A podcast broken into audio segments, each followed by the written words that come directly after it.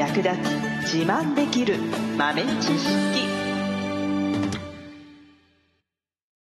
この番組は2006年バリスタチャンピオンのみえちょと。コーヒー勉強中いくちゃんがいつものコーヒーがさらに美味しくなる話をしています。この番組を聞けばちょっと自慢できるコーヒー雑学やすぐに役立つ最新トレンド情報がわかりますラジオトークで毎週火曜日お昼の12時からゆるっとお昼休み木曜日の夜10時10分からはカフェ好き女子の夜会をライブ配信しています美味しいコーヒーの入れ方など皆様のご質問にもお答えしますのでぜひ欠かさず遊びに来てくださいね今回もコーヒーインフルエンサーの翔平さんをお招きしていますいや、でもびっくりだね。700。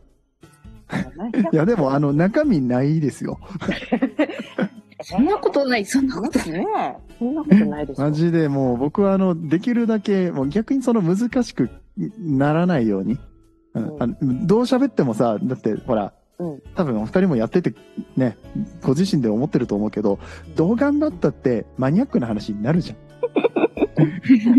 まあ、なりますわね。コーヒーの話をしようと思ったら、どうしてもどっかでマニアックな話になるから、いかにこのバランスを取りながら、マニアックで面白いよねっていうところなのか、なんかみんなにもうちょっとわかりやすい、生活にね、あ触れやすいようなところで喋るっていうのをしないと、もういくらでも掘っちゃうから。でも私あれですよあのアプリヒマラヤだったかな、アあ、プリはいはい。うん。晩ご飯作りながら、いつもええ翔平さんの音声を聞いていた時期があって、おありがとうございます。うん。ためにと思って、やっぱりすごい聞きやすかったですし、なんかこう、うん私、本当にコーヒーの、なんて言うんですか、お勉強を始めてから日が浅いので、わからないことばっかりなんだけど、すごくとっつきやすいお話ばかりで、すごい聞きやすかったです。ちょうどああ、それは嬉しい。うんクラブハウスで、あの、うんバラココーヒーの試飲会とかやったりとかした後ぐらいですかね。だって2年そうですねくらい前ですかね、うんだから多分。そこもう2年経つのか。ねえ、早っ。早いですよね。早いですよ、2年。そっか。一昨日ぐらいの感じですもんね。本当に、ほんまに最近や。うん。でもクラブハウスで、やっぱりコーヒー関係の人たちにつながることができたなっていうのは、うんうん基。本的にはすごい大きいです。私は。あ、それ僕も一緒ですね。あそうですかのーうん。やっぱり地元のコーヒー屋さんだったりだとか、から、あの、しなんだろう、次の別のコーヒー屋さん紹介してもらったりとか、まあその地方でまあ有名な方だったりとかと少しずつつながっていくっていうのをうんやっていたんですね、最初の頃っていうのは発信をしながら、まあじゃあ例えばブログに載せてもいいですかとか、音声で、えー紹介してもいいですかこんな活動してますっていうのを細々とやってたのが、クラブハウス行った瞬間に、もうなんか主要メンバーほぼ全員とつながるじゃないですか。変な話。うんなんかいきなりもうダイレクトにこう、濃い感じで入れてくれちゃうぐらいの勢いですよね。で、でっかいあの会社の社長さんとか普通にいますからね。いましたからね。そうなんです。だからあの社長の会社さんと結局そその後なんか飯食いに行ったりとか、飲み行きましょうとかいう話。まあちょっとコロナだったからなかなか飲みにっていうのは難しかったんですけど、まあでもね、つながらせてもらって、いや、本当にあの、いろんなコーヒー屋さんが、もちろんその小規模でね、個人でやってる方から、うんと、まあスペシャリティコーヒーっていう分野の中でも、まあチャンピオンとか言われる人とか、会社を大きくしてる人とか、あっちこっちから、あの、ね、集まってきて、コーヒーの人、みんな暇なのかなって思って。うん。あ、でもね、コーヒーの人結構、コロナ禍で結構ブイブイ言わせてる人多かったよね。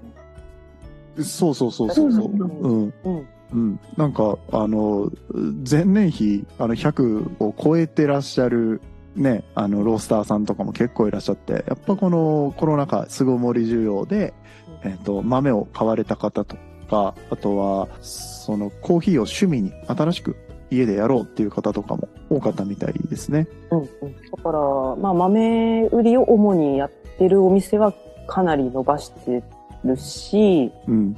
あとは、こう、飲食メインの会社はもう作体10%みたいな時期があって、そうそう。でやばいですよねそういう人たちが、こぞってクラウドファンディングでお金集めて、あった、そんなこと。そうだそうだ。クラウドファンディングもすごかったですね、あの時。すごかった。うん。そうそうそう。農園を支援しましょうとか。はいはいはい。うんそういう、あと作体10%です。存続の危機です。みたいな。うん。クラウドファンディングバンバン立ち上がってて。で、そこでね、V 字回復してるお店、うん。結構いっぱいあるかありますね。うなんかコロナは、まあ自分が飲食業だからっていうのもあるんですけど、やっぱりその飲食のあり方だったりだとか、あの、お客さんとの関係性とかファン化みたいな話をすごく考えさせられる出来事でしたね。うん、ちゃんと、なんか、コロナ禍で、なんていうんだろう、業種的に、やっぱり、コロナ禍に強かったね、コーヒー業界。なんだかんだそうですね逆に盛り上がった感はありますよね。あるよね。うんで、それにまつわる、まあ、器具だったりとか、うんうんうん。ンとか、そっちにもこう派生して、うん。やれ、何？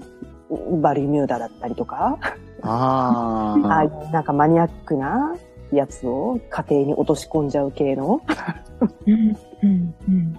あそっか。バルミューダのケトルってう。うん。マニアックなんだ。違うの？違うの？全然、普通に、バルミューダはなんか、あーまあその、家電メーカーとしては、ほら、うんうんあの、高級トースターとかで有名じゃないですか。うんうんうんだから、なんか自分の中では普通の、うんふ普通やと思ってました。電化製品としては。でもそうか、ケトルは使わないよね、多分、お家でみんな。多分今までの一般家庭の常識はあのティファールだったのよ、そうだそうだ。うんね？うんそれがやれ温度設定ができるだの。口が細くて注ぎやすいだの。はいはい。ね、デザインがどうだのこうだのみたいなね、確かに。うん。めっちゃめちゃありましたもんね。クラブハウスの質問とかでも、やっぱり口が細いやつがいいんですか？とか、うん。そういうケトル買わないとダメですか？とか言ってよく聞かれましたもん。ね。そうそう、うん。そうよそうよ。あのコーヒーメーカーだってさ。うん。バリミューダのあの何あの最先端系のなんかこううんうんコーヒー入りましたが音楽でお知らせしてくれるだなんてうん。おしゃれすぎる。おしゃれすぎるやろっていうね。何ですか、あの待ち時間のチクタクチクタクって、みたいな。そうっすよね。わざわざコーヒー入れるのにさ、だたかだか5分ぐらいで入るじゃないですか。お音いるって。お風呂とかさ、あと炊飯器とかやったら、まあまあまあ、ね、うんあの、時間もかかるし、炊けましたって、あの、言ってくれたら助かるしってのありますけど、んコーヒーは、うん、そんなにお知らせいるかな。なのよ。うんでもそこに価値を感じる方っていうか、そこいけるやろって言って企業さんもね、きっと出してるんでしょうし、うん。なんか、それ開発した人が実際にもう独立してお店開いてるって噂なんですけど。すごすぎる。すごい。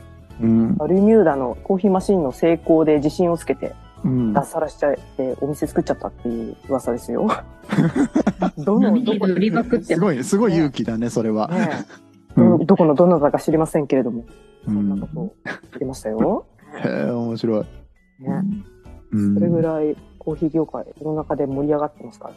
盛り上がってるんだけど、うん。ただコーヒー業界盛り上がってるよねっていうのって、コーヒー業界の内側の人たちはすごく思ってるけど、うん。ちょっともう最近、周りの人たちは、さほど、そんなにコーヒー、今までよりもさらに追求しようとは思ってないというか、うん少しこのスペシャリティコーヒーだとか、おうちコーヒーだとかが少しこう、発展したかなっていうところで、うんもうなんか、興味が薄れてるようなうん気がしているんですけれども、その辺どうなんでしょう？僕の感覚ですよ、これは。おっと最後までお聞きいただきありがとうございました。あなたのコーヒーライフに少しでもお役に立てたら嬉しいです。翔平さんについて詳しくはエピソード概要欄のリットリンクまたはポッドキャストの URL からアクセスしてみてくださいね。ご質問やツッコミは、ラジオトークで受付中。毎週火曜日お昼12時から、ゆるっとお昼休み。木曜夜10時10分から、カフェ好き女子の夜会をライブ配信しています。ぜひ遊びに来てください。ではまた次回の配信でお会いしましょう。